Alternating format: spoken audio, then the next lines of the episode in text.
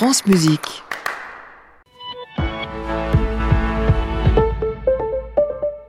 Le journal vous est présenté par Marie-Hélène Duvigneau. Donc bonjour Marie-Hélène. Bonjour Gabriel, bonjour à tous.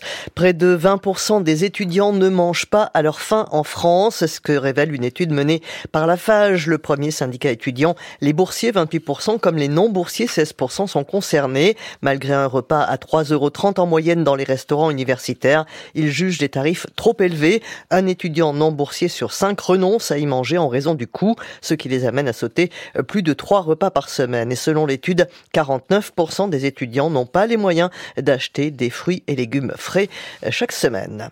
À quoi va ressembler la méthode de gouvernement de Gabriel Attal, nommé hier à Matignon L'ancien ministre de l'Éducation doit encore choisir son équipe avec un objectif, redonner un second souffle au deuxième quinquennat d'Emmanuel Macron. Le plus jeune Premier ministre de l'histoire de notre République, 34 ans, va devoir trouver un difficile équilibre au sein de la majorité pour la nomination d'une équipe ministérielle qui pourrait être resserrée autour d'une quinzaine quinzaine de ministres. Cette option a été évoquée hier soir lors d'un dîner entre Emmanuel Macron et Gabriel Attal. Gérald Darmanin devrait, comme il le souhaitait, rester au ministère de l'Intérieur. L'Équateur en plein chaos, troisième jour d'une crise sécuritaire sans précédent dans ce pays d'Amérique latine, marqué lundi par l'évasion d'un célèbre chef de gang et hier par une spectaculaire prise d'otage en direct sur un plateau télé. Son président, Daniel Noboa, a déclaré l'état d'urgence pour une durée de 60 jours et ordonné la neutralisation des groupes criminels impliqués dans le narcotrafic. Il a désigné 22 gangs comme organisations terroristes. Ce matin, la Chine annonce avoir suspendu l'accueil du public à son ambassade et son consulat en Équateur.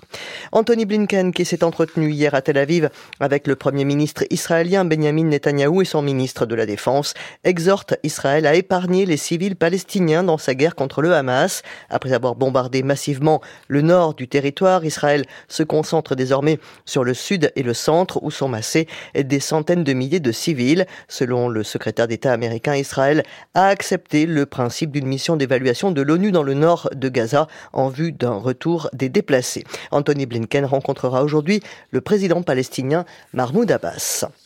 En mer Rouge, les forces américaines et britanniques ont abattu hier soir 18 drones et 3 missiles tirés par les rebelles outils du Yémen. Soutenus par l'Iran, ils multiplient les attaques dans la zone afin d'y perturber le trafic maritime international, en solidarité, disent-ils, avec les Palestiniens de Gaza. Et enfin, Donald Trump prédit le chaos aux États-Unis si la justice américaine ne renonce pas aux poursuites à son encontre. Le grand favori des primaires républicaines pour l'élection présidentielle de novembre était hier devant la Cour d'appel fédérale de Washington pour défendre sa demande d'immunité pénale. En tant qu'ex-président, il cherche par ses multiples recours à reporter ses divers procès au pénal après le scrutin. À suivre, Gabriel, le reportage de Sofia Anastasio consacré à une association qui amène un peu de joie dans les hôpitaux. Un moment suspendu et très touchant, effectivement. Merci Marie-Hélène Duvigneau. Très bonne journée. Très bonne journée. À réécouter sur francemusique.fr.